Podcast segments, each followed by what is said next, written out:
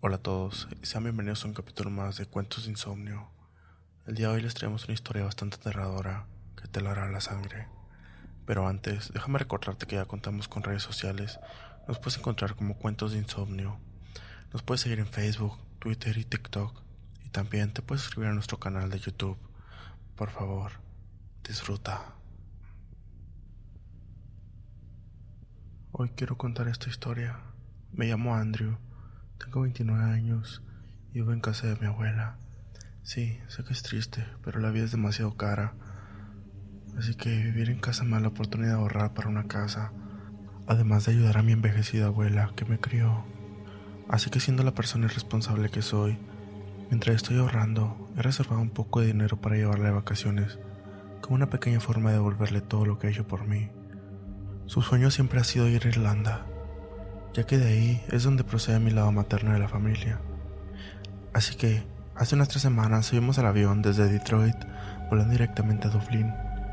El vuelo fue estupendo, llegamos a tiempo, y por primera vez en mi vida pasamos el control de embarque en menos de una hora.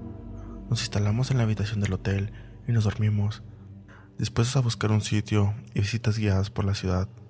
Nada demasiado loco, ya que mi abuela tiene 72 años y necesita tomarse las cosas más con calma. El primer día fue bastante tranquilo. Hicimos una visita guiada a los fantasmas de Dublín, visitamos algunos bares turísticos y terminamos el día. Al día siguiente vimos un folleto en el vestíbulo de la entrada para una excursión, para visitar alguna de las ciudades más pequeñas del país y hacer algunas compras. Aquí es donde empiezo a creer que las cosas fueron de mal a peor. Subimos al autobús y visitamos un pequeño pueblo llamado Spidal, a las afueras de la ciudad de Galway. Una vez allí, Vimos a lo que parecía una celebración local, como el Mardi Gras, pero en lugar de ropa colorida y bailes, la gente iba vestida con túnicas y máscaras de estilo operístico. Preguntamos a uno de los lugareños de qué se trataba. Nos dijeron que era una fiesta local en la que los lugareños podían comunicarse con los muertos, los que han muerto aquí en el municipio. Los espíritus están confinados en las calles y no pueden entrar a las casas de la gente. Por ello, quien no desee participar Debe permanecer al interior y alejarse de cualquier puerta o ventana hasta la medianoche de ese día. A los que sí desean participar se les da una máscara para que puedan ver a los muertos e interactuar. A simple vista son invisibles. También llevan las máscaras para proteger su identidad, de modo que los espíritus solo puedan comunicarse con ellos y no interfieran en sus mentes e intenten apoderarse de ellos.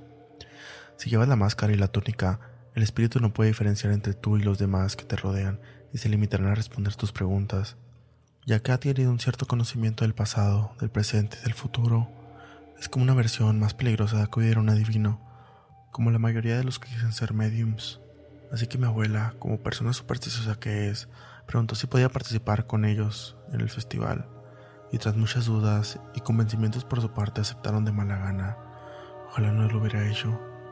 Le dieron una máscara y una túnica para que se la pusiera por encima de la ropa, y casi en cuanto se puso la máscara en la cara, entró en un estado de trance y hablando con algo que está directamente delante de ella, respondió la identidad que tenía delante con No creo en la adoración de Lucifer, creo en el amor de Dios y su Santa Trinidad.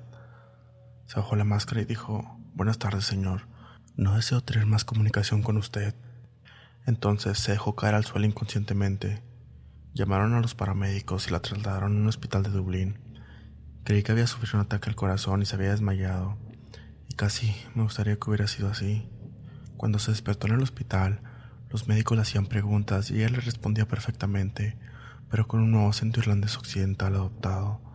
Mi abuela había nacido y crecido en Detroit. Le hablé a uno de los médicos y me dijo que había oído hablar de casos de personas que salían de coma y otros traumas con secuelas similares, pero que debíamos considerarnos afortunados de que ella siguiera teniendo memoria y de que no sufriera daños físicos, aparte del golpe de calor que le habían diagnosticado. Durante el resto del viaje no me habló mucho y lo que decía seguía teniendo ese acento.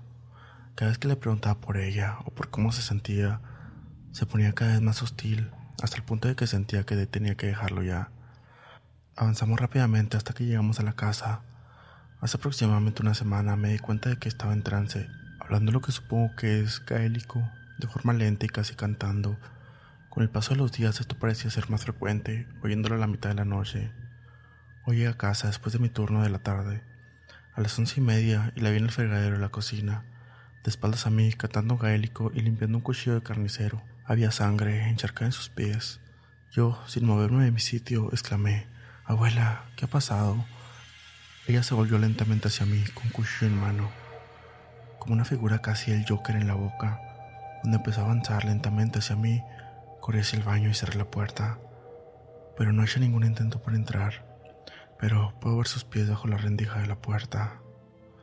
Han pasado dos días y no se ha movido. No sé qué hacer. Me decidí a abrir la puerta y mi abuela estaba en trance enfrente de la puerta. Decidí rodearla y llamar al 911, pero no tuve una respuesta. Creo que mi abuela escuchó cuando intentaba marcar emergencias. Ahora estoy escondido en mi habitación mientras escucho a mi abuela subir las escaleras. Realmente necesito que alguien me ayude.